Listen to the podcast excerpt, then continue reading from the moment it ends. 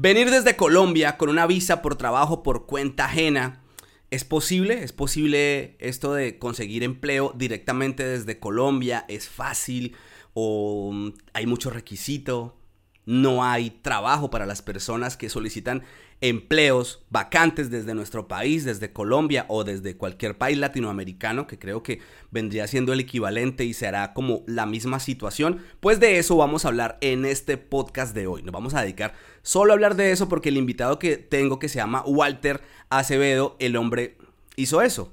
Él vino a trabajar a España en una tostadora de café especial y vino con una visa por trabajo por cuenta ajena. Ya le vamos a preguntar más detalles. Yo, por ejemplo, siento una, oro, una aromita de la que le quiero hablar y sobre todo que esto es muy buena noticia hablando de café, ya que estamos hablando con un tostador, ahora le preguntaremos más detalles acerca del café. Pero no vamos a hablar de café, con él vamos a hablar de visa por trabajo por cuenta ajena. Yo sí les voy a hablar de café y es que la gente de Libis, quiero recordarles que con el código ANDRE tienen el 20% de descuento en todo lo que quieran comprar en este café especial. Entonces, café de calidad. Por ejemplo, miren, este café es, se llama Caturra y es un café de Colombia, importado de Colombia.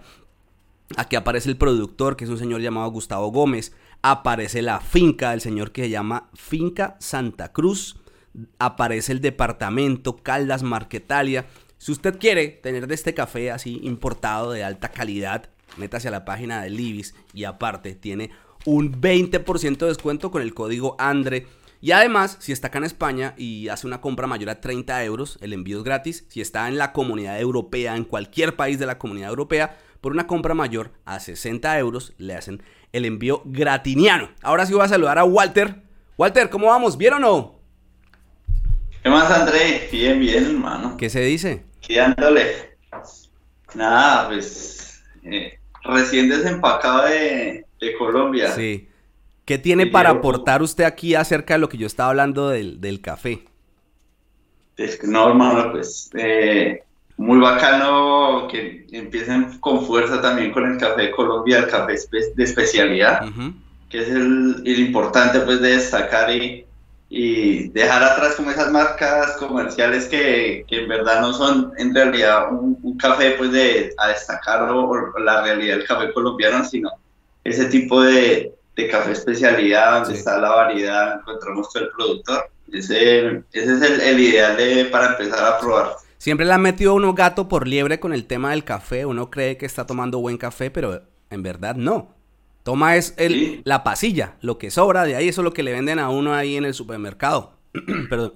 Y que, sí, y que ni siquiera es café de Colombia, ¿no? Porque esos son ripios o pasillas de, países vecinos. Qué triste, el café de Colombia más malo, sí, no va ni para venderlo a ese precio. Bueno, hermano, ahora sí a lo que vinimos, hablar sobre la, la visa por trabajo por cuenta ajena. Quiero que me cuente todos los detalles, cómo hizo usted para conseguir esa visa por trabajo por cuenta ajena, a dónde se postuló, desde qué ciudad de Colombia. Vamos a hablar, este podcast va a ser dedicado a eso aquí no le vamos a preguntar sobre su vida, quién dejó en Colombia, si dejó, si tiene el corazón roto, aquí, eh, hoy, no, en este podcast no, este podcast va a ser un podcast que espero que sea muy, muy sustancioso, que sea un podcast que, que sirva a esas personas que tienen ese pensamiento en la cabeza o esa idea en la cabeza de buscar trabajo desde Colombia, que creo que sería lo ideal.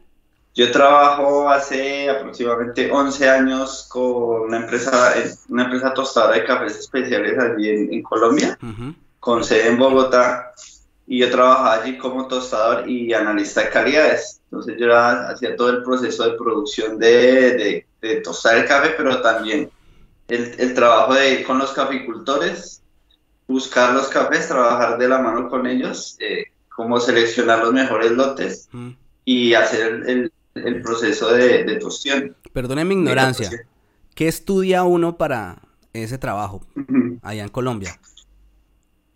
Específicamente en, en, café, digamos que eh, la mayoría de gente que está en ese tema son muchos son ingenieros de alimentos o ingenieros ambientales. En mi caso no es ese. En mi caso yo empecé a trabajar en una cafetería hace por ahí unos 13 años, en una cafetería en el aeropuerto y ahí preparaba café y ahí fue donde empezó como esa inquietud mm. y, y, al principio es un tema muy empírico, como ir buscando información y todo eso. ¿Eres un catador de café? Sí. ¿Se puede decir? Exacto. Entonces ya, ya cuando me metí en el tema de fondo, me empecé, el, el catar café solo hace el día a día. Entonces primero es estar con alguien que, que te guíe, ayudar como en el proceso, ser como un auxiliar de todo ese proceso de, de recoger muestras y catar y eso y la experiencia del día a día es lo que te va formando. Sí. Y ya después hay formaciones donde ya te vas eh, profesionalizando y ya formaciones eh, internacionales, entonces que te avala como, como catador. Ah, ya. O sea, hay algo que lo certifica uno como catador profesional. Sí, hay una certificación que se llama Q-Grader. Entonces, básicamente es un examen donde presentas varias, eh, te hacen varias pruebas. Sí eh, de conocimiento del café, de, diferentes, eh, de reconocer los diferentes atributos, tipos de café. Entonces, si logras ese examen, te dan ese aval de como Q-Grader. Y hay otro que es como que va por niveles, que se llama la en certificación SCA, que también va por como un nivel básico, intermedio y profesional, y lo vas haciendo uno, uno por cada año y así más o menos funciona. Entonces te enganchas en esa empresa ahí como tostador. Y estando en esa empresa es que llega esta oportunidad. Sí, pues en realidad yo ya llevaba, lo que te digo, ya llevaba, en esa empresa como tal llevaba ocho años y para finales del 2000, a ver, 2020, en diciembre yo renuncié, digamos que ya quise dar como un paso al costado porque yo soy de los que ya cuando estoy como mi zona de confort, mucho tiempo yo dije, no, yo, yo necesito dar un paso más y, creo que ya es hora de, iniciar como algo independiente, fue lo que empecé en ese momento, como de montar una marca pequeña o hacer un tema de laboratorio de café. Esa era la idea en ese momento. Y llevaba, le digo que como en febrero estaba, estaba eh, en unas mini vacaciones y me, me, escribieron por WhatsApp, hey, mira, es que pues yo trabajo, esa persona ya me conocía porque ya hemos estado en eventos de café, catando café. Esa persona me dijo, mira, yo tengo unos clientes aquí en España, en Valencia, ellos tienen una tostadora de cafés especiales y ellos están buscando a una persona con el perfil suyo. Están buscando un tostador y alguien que les ayude con todo el tema de, de calidades en ese momento yo cuando escuché como que, pues, yo dije, pues que yo acabé de renunciar porque quiero hacer un proyecto propio. Sí. Y yo dije, fue como que, ah, ok, chévere. No, pues dime si les doy el contacto tuyo y, que te hablen. Yo, pues sí, o sea, lo, lo, peor que uno puede decir es no y cerrar la puerta sin haber escuchado. Sí, por lo menos escuchar la propuesta, a ver qué, qué le iban a pintar. Sí, igual, igual, pues, el, el, más allá de la propuesta de trabajo, pues uno dice, bueno, es España, es Europa. Ahí voy a cambiar. Si el tema era como de, como de monotonía en el trabajo, porque le pasa a uno a veces que en el trabajo, por muy bueno que sea, siente uno como que, ah, otra vez lo mismo, ya se vuelve rutina. Y, y, es algo que, bueno, eso es una opinión que está mal, pero yo lo he sentido en los trabajos. Que uno dice, ay, no, pero. Y a veces uno no está desagradecido con el trabajo pero le, pasa a uno y ya venir a cambiar de país pues es un aire muy distinto. Exacto, eso era lo que pasa, digamos que ya con el, y sobre todo el tiempo, en ese tiempo de, pandemia que, ya todo se volvió como tan impersonal, ya los que íbamos a la empresa no éramos todos, y un cambio drástico que también ya me hizo como reflexionar sobre el futuro, como que dije, bueno, este es el momento, si hay que hacer un cambio, este es el momento. Sí. Entonces, ahí fue que llegó esa propuesta y dije, bueno, de pronto por ahí aparece una, una buena, algo, algo bueno y además es un cambio, entonces pues escuchemos. Sí. Eh, nada, pues ya como a la semana la, la, persona, una, una, señora que es la, la, dueña de la empresa, que es, es un matrimonio, una pareja, entonces ya me escribió, mira, eh, quiero hablar contigo. Bueno, hicimos una videollamada donde ella me, contaba qué era lo que estaban buscando. Entonces me dijo, mira, lo que pasa es que eh, ya llevamos, empezamos una empresa con mi esposo. Él, es, él siempre ha estado encargado de toda la parte de tostión y de catación. Pero ya llegaron a un punto en que, en que les exigía pues ya tener a una persona en ese, o sea, que otra persona entrara porque ellos ya querían como expandir el negocio. Y, él, y él era como, quería como dedicarse más al tema de ventas, de visitar clientes, pero el tema de estar tostando café pues lo obligaba a estar ahí siempre. Entonces, pero ellos no querían como enseñarle a alguien, sino querían que alguien que ya tuviera mucha experiencia viniera a aportar, o sea, como también querían crecer en ese aspecto, como que alguien les trajera cosas nuevas, y, seguir como esa, esa, curva de crecimiento. Entonces ya le conté un poco sobre mí, eh, le dije pues el tema de mi experiencia, ella pues le gustó como el perfil mío. Ya el otro día fue como hablar con el señor que era el encargado eh, de, de, de tostar el café y fue el mismo tema, con él fue como, no, mira, yo hago esto, la idea es que tú pudieras venir y nos ayudaras con todo el tema para yo ya encargarme de otros aspectos y hacer como el empalme. Y yo, pues, pues como que me fui entusiasmando, o sea, lo que él, lo que él me dijo me fue como, ok, pues es algo nuevo. Era también un poco como un volver a, comenzar a mi... Claro, súper bacano. O sea, muy bacano porque era, algo que no estaba en los planes, pero a mí me pareció, me parece muy bacano. ¿Tienes hijos? Sí, sí, sí. Sí, sí, tengo tres. Dios, igual que yo. Pero te viniste solo. Niños. ¿Estás solo acá? Sí, exacto. Bueno, antes de que antes de que sigas contando, tengo una pregunta que la es de del anterior trabajo. Tú sabes que siempre le pregunto a la gente por el tema de, de presupuestos, de sueldos y todo eso. ¿Cuánto ganabas ahí en esa empresa donde estabas en Colombia? Pero no me quejo porque si tenía sueldo estaba como en tres y medio. Sí. Tenía un, buen salario. Pues para el, régimen de Colombia sí estaba bueno. Eh, hace poco tuve una discusión con alguien, o sea, discusión acalorada y que no, y que en, en, un bar, porque me dijo que uno en Colombia, yo le dije, pero ¿cómo es? Que, que a él no le servían 4 millones de pesos en, Colombia. Yo le dije, pero ¿cómo? O sea, yo me vine hace dos años y, o sea, está, ya se ha encarecido tanto la vida en Colombia que una persona que gane 4 millones de pesos no le sirven 4 millones de pesos para vivir. Yo le hice cuenta, le dije, venga, pero un millón de arriendo, por ahí un millón de comida. ¿Cómo, que, que, no? Yo, entonces, pues la verdad ahí sí me...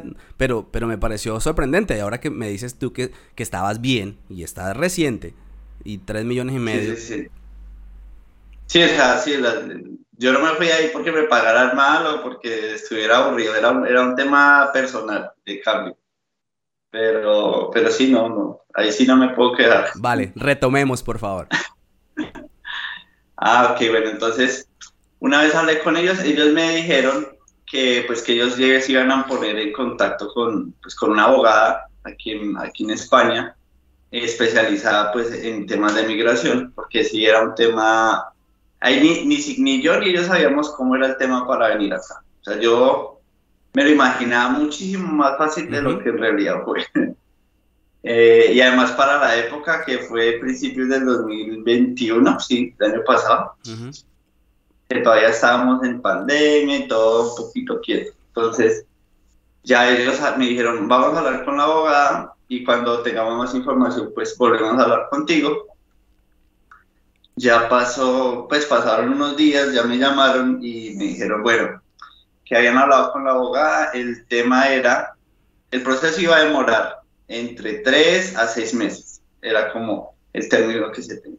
Más o menos que en promedio lo normal era que en cuatro meses ya teníamos los papeles resueltos y ya podía venir.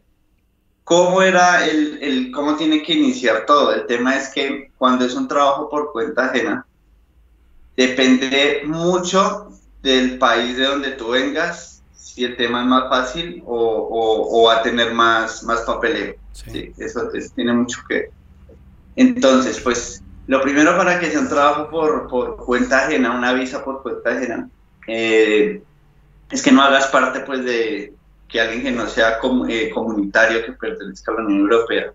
Eso, eso es lo primero. Lo segundo es que no puedes estar en España. O sea, en el momento de hacer la solicitud, tú no puedes estar aquí ni como ilegal, ni como turista, nada. Usted mm. tiene que estar afuera. Esa es una condición vital. Si usted en el momento de iniciarlo está aquí de paseo, así lleve una semana, ya ahí perdió. Me gustaría hacer una pausa ahí y aclarar muy bien este punto que acabas de tocar que me parece súper importante. Y es, primero, que cuenta ajena, lo que quiere decir es que va a trabajar como empleado. Cuenta propia es que viene a montar un negocio como empresario. En, en, tu caso, venías por cuenta ajena, es decir, ellos te iban a contratar, te iban a mandar ese contrato, pero lo que acabas de decir que me parece súper importante y que a veces las personas no lo comprenden a pesar de que ese tema se toque y se toque y se toque, es que muchas personas vienen con la ilusión de encontrar un trabajo estando como turista, en ese tiempo de turista, que les hagan el contrato y, entonces en esos tres meses de turismo consigo que me haga un contrato y me quedo. No, o sea, esa figura no existe, que lo, que lo acabas de decir. O sea, la persona para que venga a trabajar con un contrato por cuenta ajena debe estar en su país de origen y que no sea un país de la Unión Europea. Es decir, no puede, no puede estar en Alemania, no puede, no, tiene que ser fuera de la, de la, de la Unión Europea. exacto, ni siquiera exacto, no que me para aquí a donde el vecino y ahí mientras tanto no, tiene que estar fuera de la Unión Europea. Em, bueno, eso era otra. La otra era que hay países en Latinoamérica, hay dos países que tienen un convenio entre con España, que son Chile y Perú, y para ellos es, es el trámite es más directo es más fácil por un convenio que tienen. Nosotros no estamos en ese convenio, entonces para uno, o sea, no solo basta con que la empresa esté interesada en el trabajo y esté disponible, sino que ustedes saben que aquí en España hay un tema de, de, ¿cómo le llaman? El paro, o sea, que hay mucha gente que joven que está sin empleo. Entonces hay una protección que hicieron acá, entonces desde el 2008, para uno, para que una empresa contrate a alguien fuera de, del, que fuera de la Unión Europea, tiene que estar ese trabajo en una lista de escasez.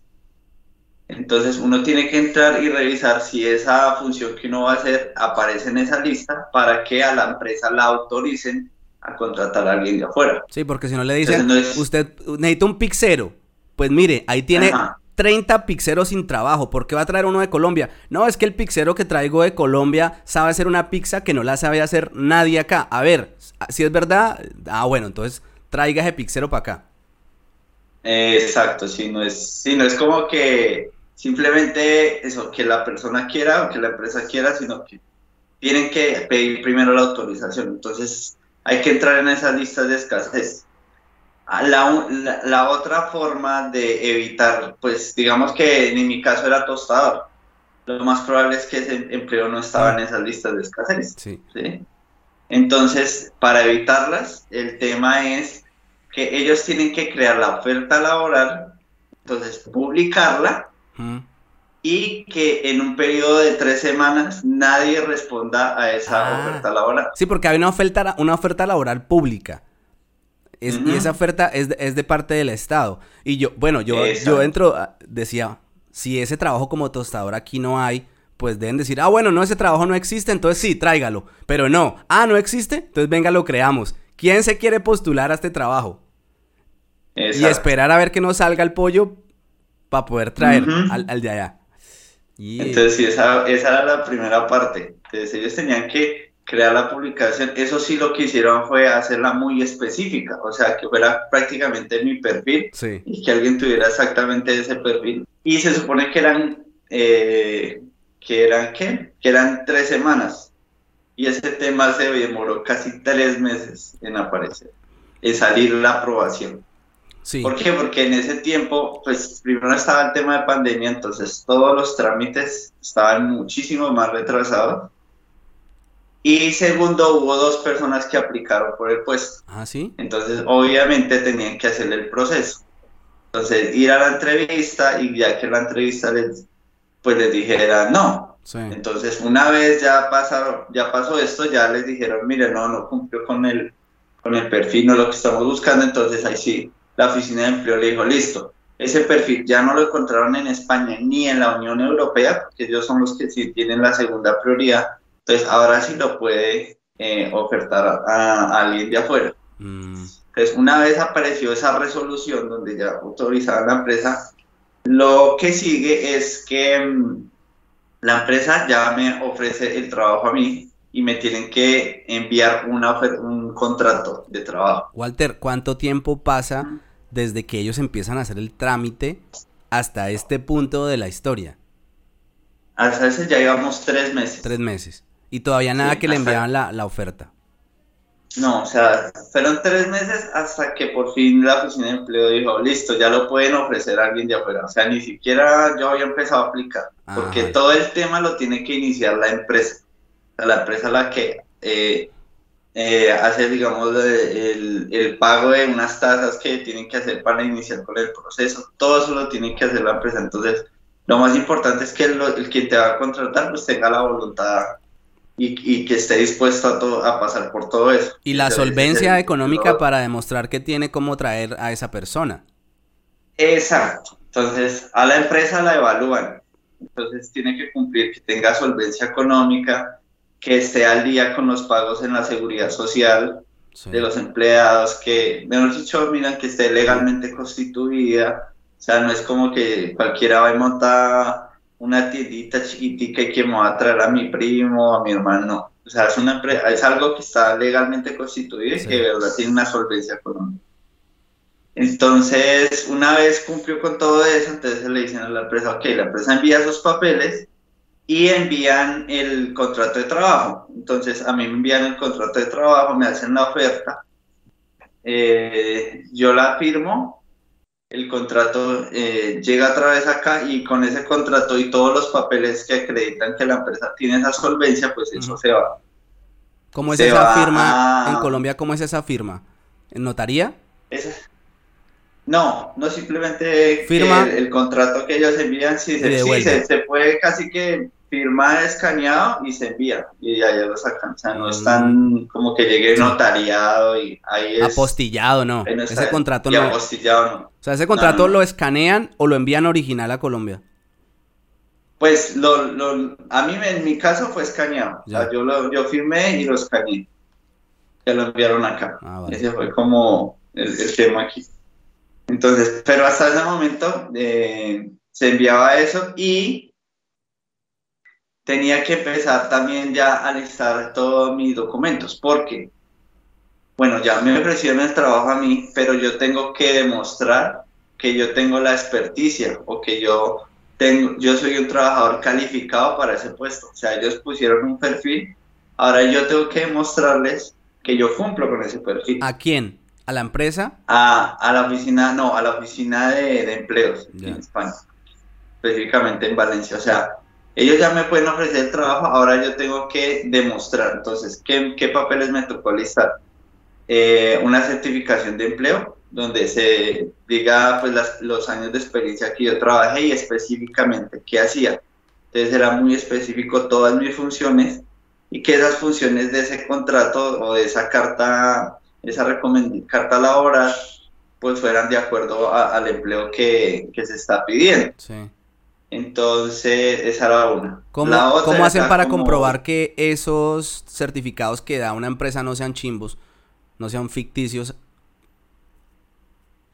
Y pues yo no sé, yo lo que hice fue, o sea, pedir eso, una firma, una firma como con el gerente, eso sí, todos los papeles tienen que ir, esos papeles, esos, los papeles de uno, sí, membrete, pero los papeles de uno tienen que ir apostillados. O sea, esos, esos documentos sí tienen que ir apostillados.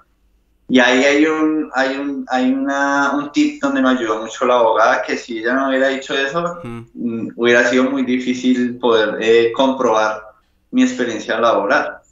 Y era que, bueno, tenía que tener ese certificado de la empresa. Otra cosa que te piden son em, diplomas que tengas, todo lo que tengas, o sea, Toda la certificación que hay. Certificaciones, todo lo que uno tenga eh, y que tenga que ver con ese empleo. O sea, no es como que yo estudié eh, Derecho y con mi está pidiendo una cosa para, para café, eso no tiene nada que ver, que tenga que ver con ese tema. Afortunadamente, pues en, en, lo que había hecho yo, en la experiencia que tenía en mi trabajo, pues había logrado ciertas certificaciones, como te cuento este Q-Grader de las K, todos esos certificados me sirvieron, pero cuando tú vas a apostillarlos, eh, eso legalmente no se puede hacer, porque para hacerlo, literalmente tienen, cuando no son documentos públicos, como la cédula, el pasaporte, eso sí se pueden apostillar directamente por una página de internet. O sea, tú los escaneas y ya te los apostillan de una. Pero cuando son documentos eh, de, que vienen emitidos por un ente privado, entonces literalmente te piden que vayas con la persona que firmó ese diploma a una notaría y que le autentiquen la firma. ¿Y o sea, eso es ridículo, porque yo de dónde voy a ir a sacar a esas personas para que... Claro. Y yo decía, ¿y cómo voy a apostillar eso? O sea, lo único que podría apostillar sería la carta laboral y eso que convenciendo a la gerente de la empresa que vaya conmigo a una notaría y, y autentique la firma. Claro, no muy complicado. Pero entonces, sí, era, yo, dije, yo en ese momento dije, no, ya eso está muy berraco, pero la abogada me dijo, no, mira, lo que vas a hacer es un tema que se llama protocolarizar los documentos. Crear, básicamente es hacer una, ¿cómo se llama? Una escritura pública con esos documentos. Hmm. Y yo, ¿cómo así? Mire, tú vas a una notaría y dices que vienes a hacer un protocolo con esos documentos. Y lo que van a hacer es que esos documentos, la notaría los coge, le saca unas copias, ellos se quedan en custodia con los originales y con esas copias van a crear una escritura pública. Como esa escritura es pública, esa escritura sí la puedes apostillar. Porque ya son documento público. Exacto, mm. entonces los conviertes a público. Entonces yo fui a la notaría, les dije, no, yo vengo a hacer un protocolo con estos documentos. ¿Y eh, ¿Ellos sabían hacer eso? Sí, claro, la notaría ya sabe cómo es el tema. Entonces ellos eh, los toman, eh, crean una, hacen una escritura, te dicen, bueno, ven en una semana que ya está lista, la firma el notario y listo, ya tus, todos tus cursos y todo eso están dentro de la escritura. Y ya esa escritura sí la puedes enviar a apostillar. Vea, pues, la vieja confiable. para... Ajá. Entonces ya con eso pues ya me tocaba hacer ese tema de ir a pedir, eh, de autenticar firmas. Entonces la escritura sí la pudo apostillar y ya apostillado, ya tú envías todo eso escaneado en PDF a la abogada. Mm. La persona se me dice, me dijo, tenlos listos por si de pronto me piden los originales, o sea, como tal físico, pero lo más probable es que no, solo me pidan eh, un documento en PDF y con eso basta. Y así fue, pues en realidad nunca tuve que enviar los originales, sino yo tengo las escrituras y ella se quedó con un PDF entonces, eso te piden y te piden copia de todas las hojas de tu pasaporte. Entonces, eh, tienes que ir lo mismo a una notaría, tu pasaporte, sacarle copia a todas las hojas y que todas las hojas tengan la firma del notario con fecha, porque ellos quieren ver que no tengas sellos de entrada al país, a España. O por lo menos que si tienes el sello, pues que haya una salida. O sea, es para comprobar que no está en este país. En el país mientras inició. O sea, no es como que hago todos los papeles acá y así me salgo. O me salgo los días antes. No, te piden que un notario te certifique que ese pasaporte ya no tiene ese sello de entrada, pues no está allá. Ese, es un buen dato, ese es un buen dato. Porque, porque algunos que querrán pasársela de listos estar acá y empiezan el trámite, pero si no coincide que estaba fuera del país, baila, se jodió. Sí, exacto. Y ahí está, la, ahí está todas las hojas, toda hoja por hoja, tiene pues la fecha y la firma del notario que está diciendo sí. Él vino acá, en Bogotá, presentó su pasaporte y le sacó la copia y aquí está. O sea, que, que sí es real. Y esos documentos, pues, eh, eh, no se deben de, pues tienen como una, unas fechas que, que no, nos, para que no se venzan, creo que son 90 días máximo. Entonces, pues yo los envié y ya me dijo, bueno, de aquí para allá más o menos hay un tiempo de respuesta y ese tiempo de respuesta son de máximo tres meses. Me dijo así. En tres meses nos tienen que decir si sí te aceptan, si sí sale la, el, el aprobado, la resolución a favor tuyo, o si no. Eh, entonces, así se quedó. Si en tres meses no hay respuesta, eso quiere decir que no lo aprobaron. Eso es como un silencio, eh, no me acuerdo bien, pero tiene, tiene una, un, un, nombre específico pero quiere decir que si no hay respuesta, uno lo debe tomar como que no se aprobó. Mm. Entonces, sí, o sea, sí, fácil, si no hay respuesta, ya uno dice, listo, no, no lo aprobaron y ya se, y se, se quedó la cosa así.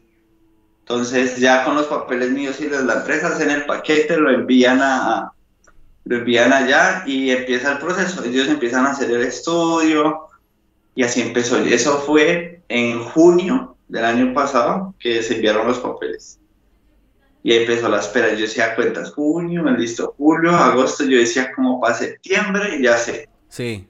ya sé, ya tenemos las cosas, ya estamos. Según las cuentas alegres, ¿qué hacías? Según las cuentas alegres, entonces empieza a organizar las cosas porque yo, pues yo lo daba casi que por hecho.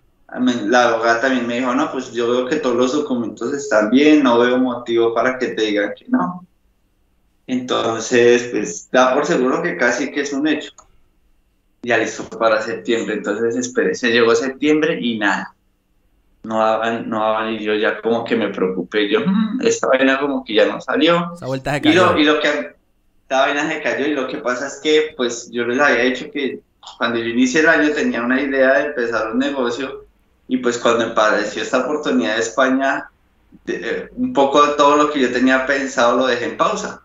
Lo dejé quieto porque no sabía en qué momento me iba a ir, entonces no podía hacer planes a largo plazo. ¿Ni tampoco trabajar en ese tiempo? Eh, pues sí, de, de, poder podía, pero era como, como cosas chiquitas, o sea, de forma independiente, pero no me podía comprometer a hacer cosas a largo plazo porque dije, y si esto me toca dejar las botadas, porque de repente aparece, porque así como mi hijo, máximo son tres meses, pero pueda que en un mes, dos meses nos dé respuesta. Sí.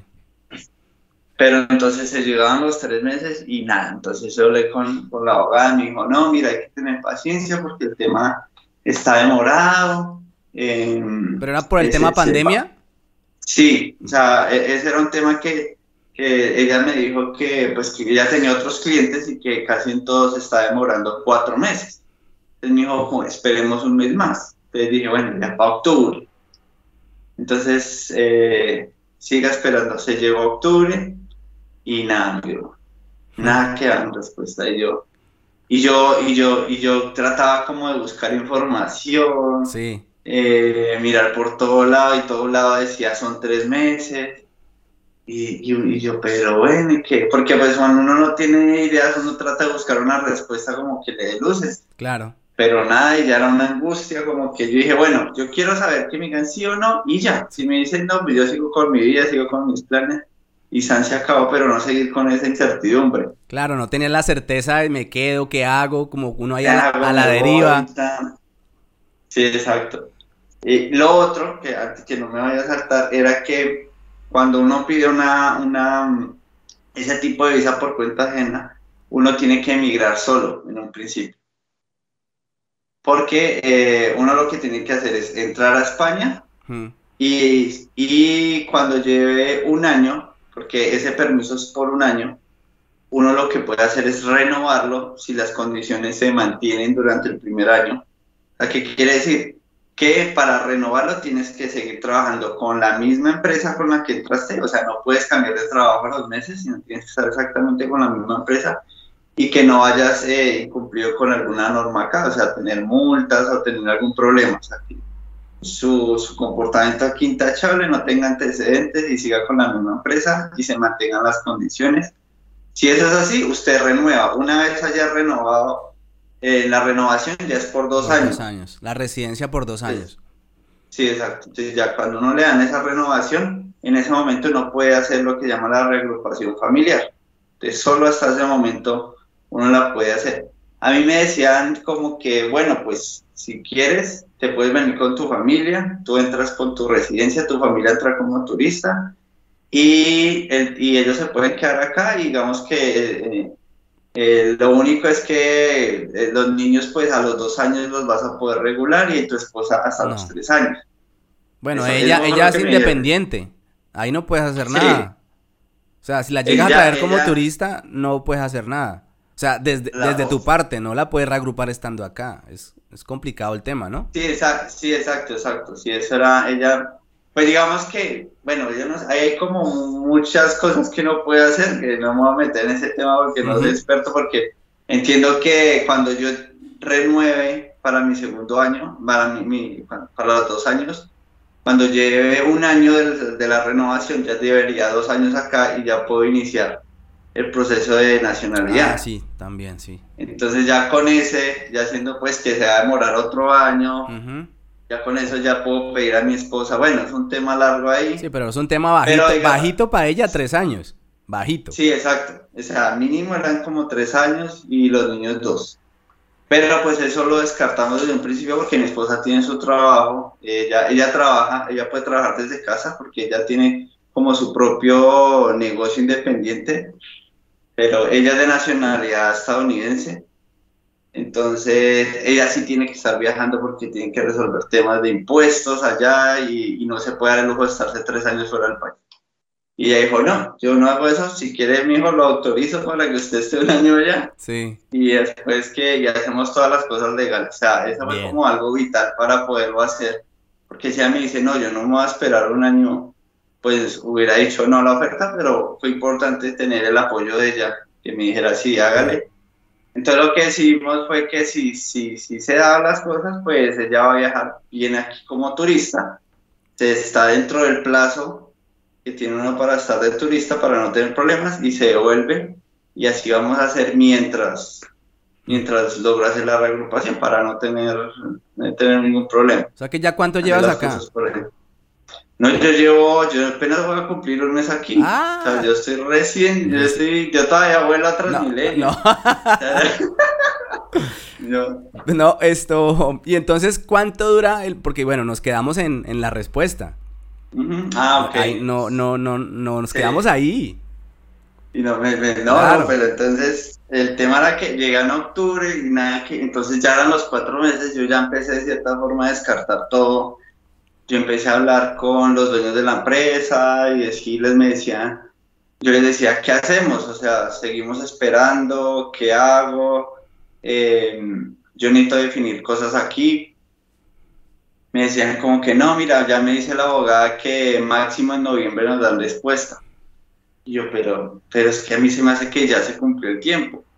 Entonces la abogada me decía que para esta época, y creo que todavía sigue siendo así, ese tema de los tres meses, eso ya no, está, no se está aplicando, porque todos los trámites están demorando entre seis a siete meses para dar respuesta. Es que la cagada es que la, la abogada te dijo que eran tres meses y después de los tres meses, si no respondían, pailas ahí que ya no. Entonces uno dice, bueno, tres meses, no me si no me responden es porque no. Asume uno, asume uno. Otra cosa es que le digan a uno, pues eso se mete en esos papeles y toca esperar a que salgan. Pero ya cuando le dicen a uno tres meses y si no responden es porque es una, una, una resolución negativa, uno dice, no, pues. Sí, exacto. Y yo ya estaba programado que era máximo octubre, o sea, máximo. Y pues nada, y entonces ya me dijo eso como que no, ve, ahorita por tema de pandemia, ahorita las cosas están locas, o sea, los temas no, los, los, plazos no son así. Lo que se podía hacer era como darlo por negado. Ya decía, se puede hacer eso como que la, la oficina de empleo no respondió. Para nosotros eso es un no. Entonces cuando uno tiene un no, uno puede apelarlo ante un juez. Y el juez si le va a dar una respuesta inmediata, le dice sí o no. Y se acabó. Entonces, pero ella tenía como, decía, es que no, no estoy seguro que ese sea el mejor camino, de pronto sí hay que esperar, porque a ella ya le estaban apareciendo eh, respuestas de otras personas a los cinco, a los seis meses. Mm. Es como que lo mejor era esperar. No, no, no, como no acelerarnos. Que no esperemos que de pronto así salga. Así siguió, pasó noviembre, noviembre nada. Noviembre y yo ya empecé a ver, noviembre sin y, y, yo ya empecé de cierta forma a descartarlo. Lo mismo los dueños de los, las personas de aquí en, Valencia también ya. Yo noté que ya... Se enfrió la cosa. Las cosas estaban, se estaban enfriando, sí, como que ya no era lo mismo, como que yo, yo ya empecé como a descartarlo. Mm. Yo dije, a máximo, yo voy a esperar a mitad, a, eh, a diciembre. sin diciembre nada, ya empieza año nuevo. Vida nueva. Vida nueva, ya se acabó el Así fue, llegó diciembre, ya en diciembre eh, yo ya enviaba, les enviaba WhatsApp como, hey, ¿qué tal todo? ¿Qué han dicho? Y ya me dejaban en visto. Uh. y yo no, pues ya entendí. Sí. Entonces, yo le dije a mi esposa, no, ya, yo, o sea, yo definitivamente en ese momento dije, ya, esto ya no va más, ya no lo pensé más y ya empecé a pensar en el próximo paso. Entonces sí me daba como guayado porque uno en ese tiempo pues de estar esperando la respuesta, uno empieza a mirar videos, a mirar dónde va a vivir, sí, claro. que, que, el piso, que el cuarto, que las zonas, que Valencia es muy bonito, que, que la playa, que, que, el nivel de vida. Entonces uno se empieza a ilusionar. Como la canción del binomio, me ilusioné. Me ilusioné, sí. Entonces sí, yo le decía a mi esposa, es que yo me siento en una relación tóxica. y se haga de cuenta y como que dije, bueno, ya, ya hay que dejarlo así. Eh, lo chistoso fue que en diciembre alguien me contactó, me apareció otra oferta de empleo en, digamos, una propuesta, no era como tan seria, pero era algo posible para trabajar en el Reino Unido con el tema del Brexit. Pues allá mucha gente, se, muchas empresas se quedaron sin empleados entonces me dijo, hay una posibilidad, el tema es largo, pero se puede hacer, no sé qué. Entonces, pues yo les dije, yo, yo inicié un proceso para España y la verdad, pues lo más posible es que no se dé, pero pues hagámoslo. Entonces yo en, diciembre empecé a llenar otro formulario, o sea, ya, sí. ya tenía olvidado España y empecé ta, ta, ta, ta. Y en el formulario me pedían como que si yo había tenido visas negadas en otros países era importante ser claro si sí o no. Y yo dije, pues yo no sé por qué. Esta gente a mí no me volvió a contestar. Sí. Yo no supe si sí o no. Y yo le dije, pues yo los voy a, como decimos nosotros, los voy a frentear y les voy a decir como de buena manera, oiga, pues dígame no o qué pasó con ese trámite, mm. simplemente para saber y yo saber llenar el formulario. ¿A, quién, a, quién, ¿A quién ibas a preguntarle? ¿A quién ibas a frentear? a, los dueños de la empresa. Ah, ya. Y como decirle, bueno, díganme ustedes eh, cómo ya darle como por, como por, darle punto final, o sea, ya, y ya salirme de eso. Entonces fue como les escribí, empezando enero, o sea, eso fue como para el 3, 4 de enero. Mm. Y mira, cómo están, feliz año. Mm.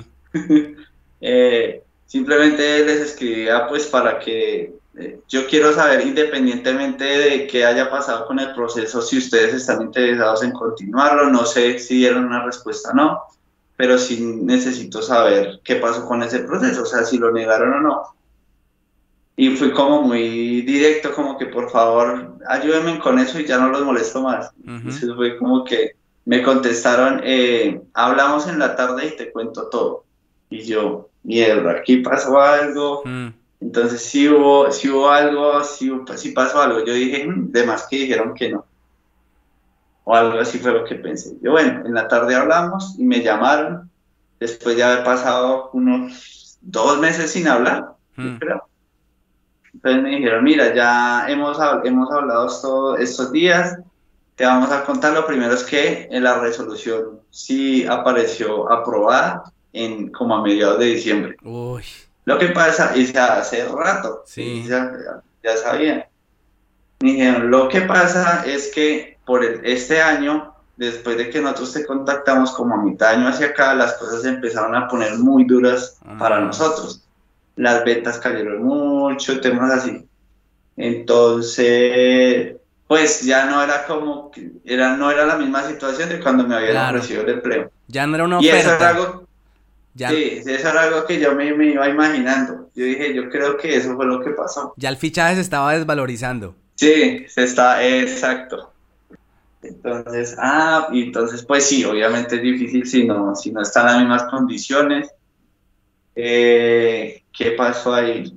Pero me dijeron, pero ya hemos hecho una evaluación y pues definitivamente como que queremos dar el paso porque pues no vamos a seguir en las mismas, necesitamos crecer y echar para adelante, entonces mm.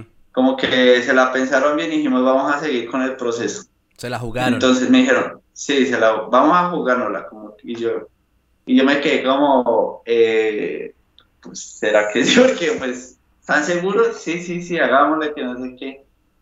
Em, entonces, ¿qué pasó? Me, me dijeron, mira, eso ya lleva dos semanas desde que apareció y yo tenía plazo máximo de un mes desde que aparecía la resolución para pedir la visa en Bogotá.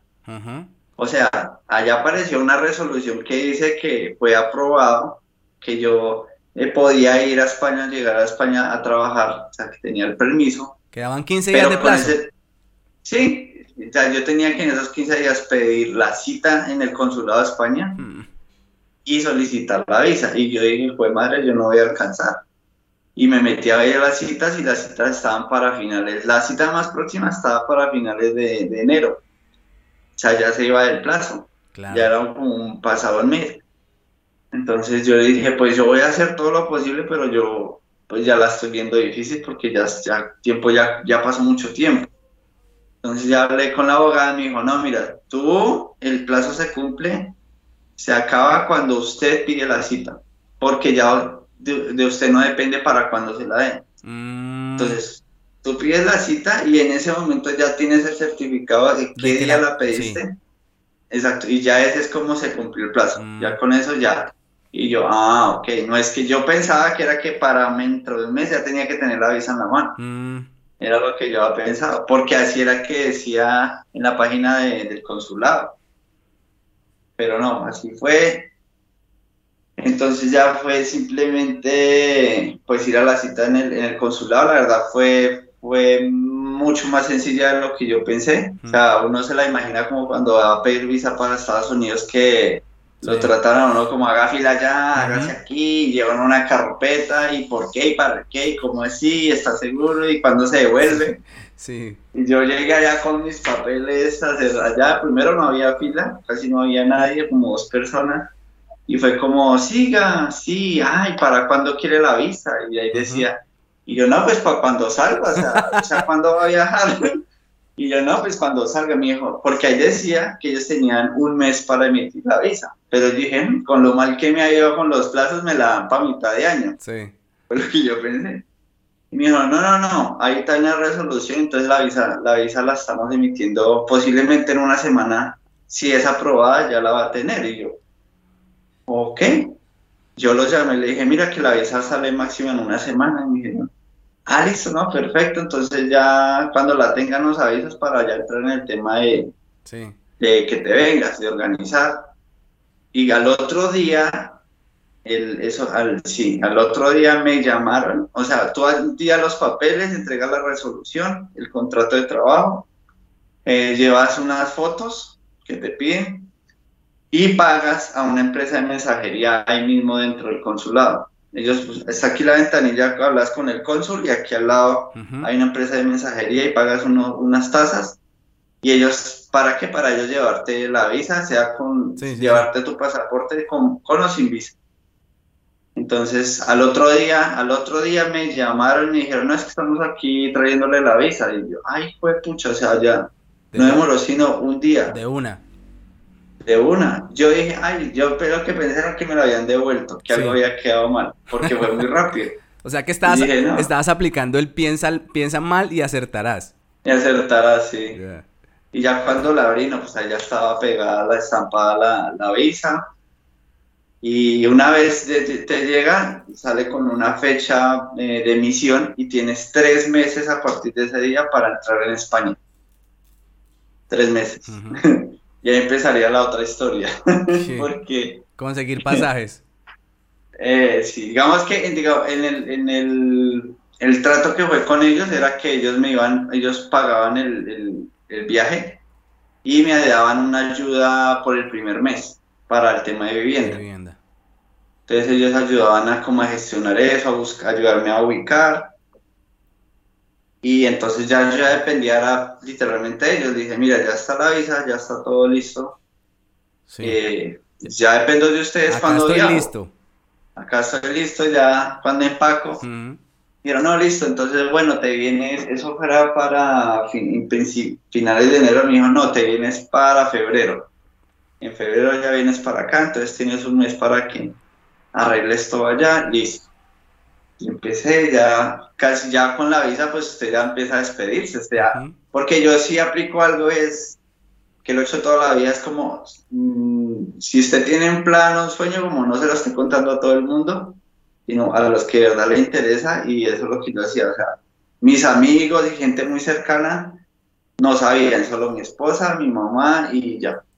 O sea, no, ya cuando tuve la visa, pues ya obviamente ya empecé a contar, no, mi hermano, yo pues ya me salió una visa en España para trabajar, ah, qué bueno, qué chévere. Y, y empezar como ese proceso. Entonces, listo, ya, ya con mi esposa. Pues mi esposa, como ella es, de, ella es estadounidense, pues ella también a buscar su vuelo porque ella vivía en Colombia, pero si yo, el trato era que yo me iba y ella se iba, se regresaba para Estados Unidos mientras. eh, Mientras eso pasó, llegó febrero y me dice, no, mira, lo vamos a aplazar para finales de febrero porque aquí hay unas fiestas muy importantes que se llaman las fallas. Las fallas. Entonces esa va a ser como una época muy de, mucho movimiento y para que venga y se acople pues es difícil. Mejor después de las fallas llegas. Y yo que es finales de febrero. Está bien, ya estamos. Entonces, no, amor, sea, ya no es principio, sino finales. Entonces, otro mes más me quedé en Colombia. Y, mientras estaba en eso, eh, otra vez planeando, pues se vino toda la crisis de Rusia con Ucrania. Entonces, entonces que se empezó a subir la gasolina, que mm. empezaron a haber protestas y paros aquí en España de transporte y no sé, se empezó a complicar y yo, y yo pensando mal, yo, ahora esto me va a dañar el viaje. y ahí vine. Me escriben y me dicen, mira, tenemos que hablar, las cosas están complicadas. Yo creo que vamos a tener que postergar un mes más ah. tu llegada a España. O sea, porque le vaya bien un mes más. Pero yo en el fondo entendía que me estaban diciendo posiblemente ya no vienes. Sí. Sí. Y yo, no. Pero, no, o sea, yo dije, no, más, ya yo como que estoy negado para ir por allá, porque eran muchas cosas y yo preciso ahorita le dieron, ya salimos del COVID, bueno, ya estábamos saliendo, ya no había tantas restricciones aquí en España y entró este conflicto, entonces pues las cosas se complicaron y otra vez empezó como el tema de no mensajes, no sabía nada. Otra vez empecé a pensar, esto no se va a dar. El bache. Y yo le dije a mi esposa, sí, el bache. Y esto no, esto no va a salir. Eh, hasta que un día como que les dije, les volví a escribir otra vez, como que ya no les voy a frentear. Dígame no. Y ya, porque de verdad que ya me está trayendo problemas, eh, tanto en lo personal como familiares, porque yo tenía a mi esposa bloqueada, como así yo me, tengo, me voy? O sabe que vámonos, vámonos todos, o, o, o, acepte alguna propuesta, porque yo pues en ese tiempo me aparecían otras propuestas y casi que todo yo decía no, porque ya viene esto, y en ese momento ya no tenía nada, y en ese momento casi a todos le había dicho que no, y porque estaba seguro que ya me iba porque tenía la visa y, resulta que no, que no era así, ya estaba, ya me estaba de verdad, ya empecé a estresarme, a no dormir bien, porque yo dije, yo le aposté como que todo esto y ya no va a salir. Entonces lo mismo, volví, les escribí, no, mira, ya pues díganme qué, qué va a pasar y me dijeron, bueno, vamos a hablar la otra semana entonces ya me dijeron como que sí, no, mira, vamos, vamos a, planear para que vengas en abril. Y yo le dije, mira, a mí se me cumplen abril los tres meses de la visa y la visa se va a vencer. Tú tienes tres meses y si en esos tres meses no entras, se perdió todo el proceso, ya nada que hacer. Y yo tenía que estar aquí antes del 26 de abril, que era la, fecha límite. Eh, entonces empezar, porque ellos me habían dicho, no, te vienes para mayo o sea, este mes, como para estos días. Ya, no servía. Yo le dije, no, yo le dije, no se puede porque o entro ya o no entro. Entonces, bueno, vamos a correr y, y, otra vez duré como más de una semana sin respuesta. Y yo, ay, no, ya, yo ya no quiero saber más del tema, ya me tienen, ya está hasta aquí. Hasta que un día, un martes por la mañana, me llegó un mensaje: mira tu boleto. Un martes para viajar el viernes mira tu boleto, ponte a empacar, arranca, ta, ta, ta. Y eso fue como en cuestión de dos días empezar a organizar todo y, y por fin eh, viajar acá a España y viajé el, el 23 de abril. Llegué aquí. Allá tres días de que se venciera, ya en el límite. Mejor dicho, o sea, todo siempre al límite todo. Sí, como que sí, literal, o sea, al extremo. Sí.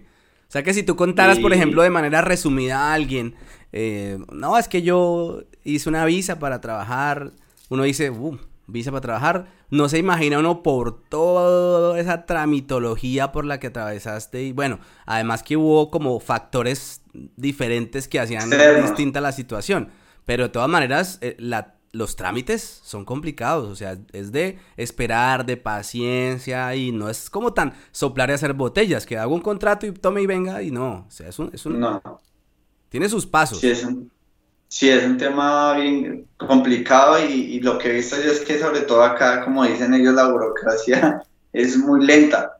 Hay mucho, hay, hay, aquí lo que nota y desde que entré es que sí ha sido como todo es para dentro del mes, todas las citas que tú pides, porque una vez entras, el papel no termina ahí.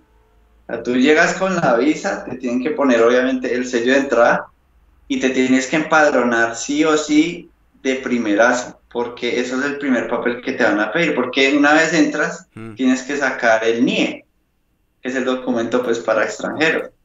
Eh, y, yo, y, también hay unos plazos que se tienen que cumplir y si no saco esos, si no obtengo el NIE en esos plazos, la visa pierde validez y me toca volverme. Mm.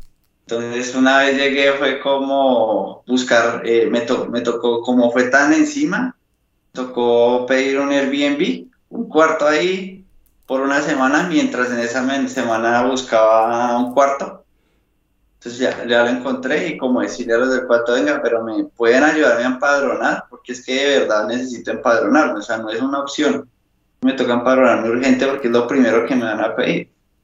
Eh, entonces sí, digamos que, que eh, el tema del empadronamiento a la fecha de hoy no lo he hecho mm. porque la, cita me la dieron para finales de este mes. Sí, las citas están demoraditas para el empadronamiento. Están súper demoradas y, y, la logré, pero la cita, yo tenía otra cita para ir a la policía. Entonces la, la, inspección de, de extranjería, donde tienes que llegar con tu visa, con la resolución que dice que te aprobaron y con el, unas fotos y con el padrón. Ah, y, con la acta de, en la seguridad social.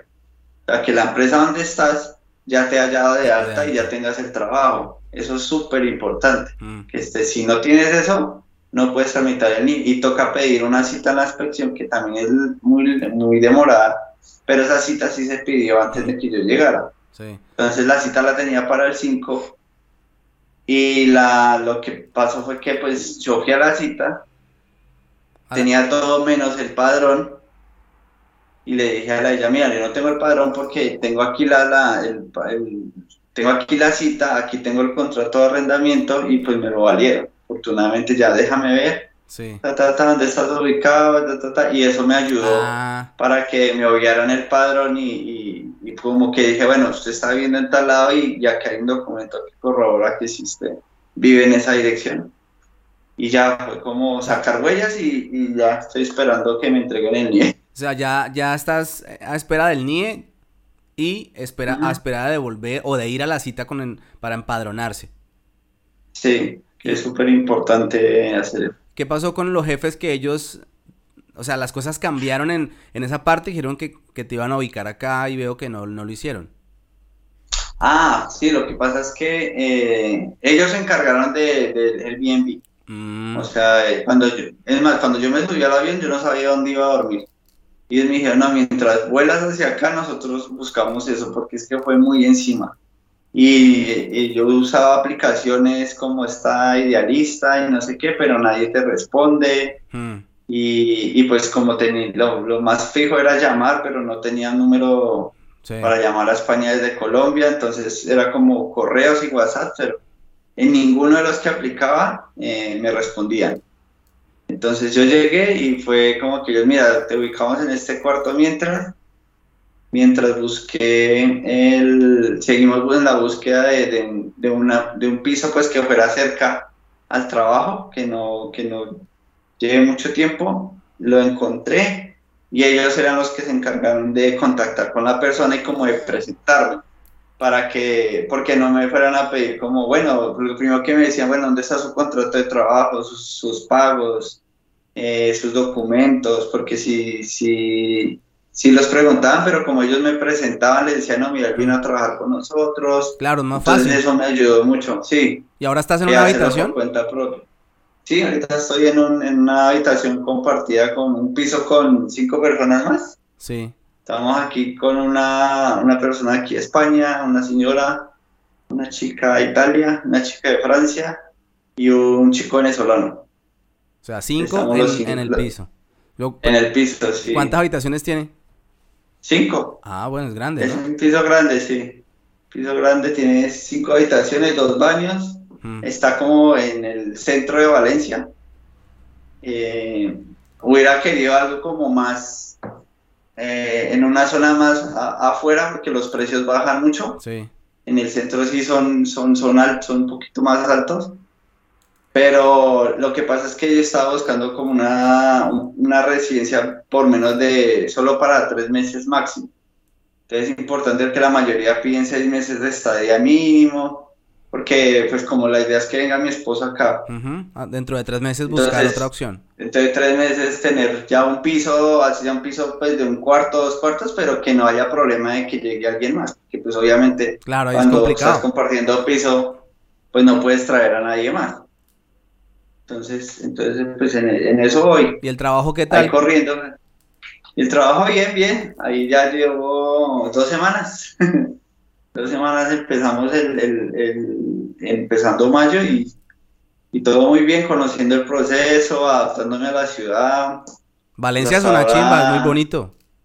Sí, Valencia muy bonito, la verdad. Sí, aquí el centro hermoso, tiene las playas cercas, aunque la verdad que no me ha dado tiempo de ir a andar la playa. Tiene fútbol. Es como, sí, sí, sí. Entonces, Sí, sí, sí. esa- hay mucho para conocer. Entonces eso ayuda también un poco a ocupar la mente, ¿no? Porque cuando uno llega acá y más cuando uno deja familia, pues ya le han contado que el estrés. Ujú. Y de pronto me decía la abogada, te va a dar un- una depresión Sí. en algún momento y no sé qué. Entonces es buscar cómo es, ocupar la mente y, y- y buscar qué hacer mientras para no, Sí. para no ponerse uno a pensar mucho. Igual, igual los vas a ver pronto. O sea, tampoco es mucho Sí, tiempo, sí. tres meses y ya están acá.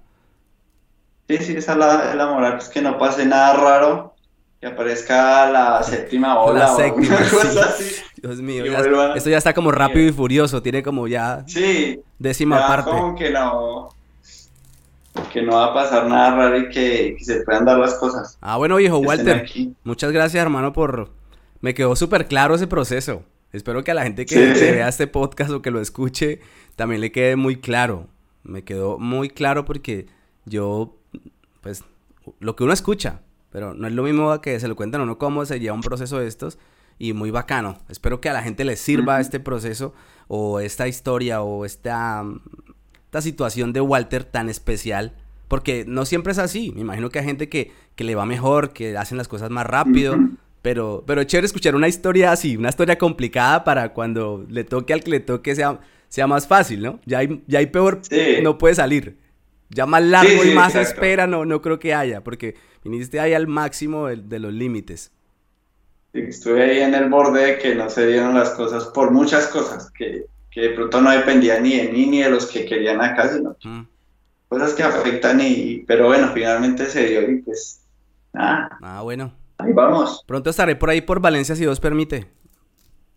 Ah, bueno, pues se deja ver. Hágale. Ya desde que llegué acá me empezaron a llegar videos de, de YouTube de, de, de, de es que- aquí colombianas y, Sí. y ahí fue que empecé a ver el suyo y me enganché. Tengo un business ahí para que me recomiende YouTube. Muchas gracias, YouTube. Ah. No, no, es, es el algoritmo, eso es el algoritmo, No. ¿no? Pero el algoritmo le funciona porque a mí fue una Sí, que me lo puso ahí. Bueno, parcero, un abrazo. Bueno, bueno, papá, lo mismo. Chao. Estamos viendo.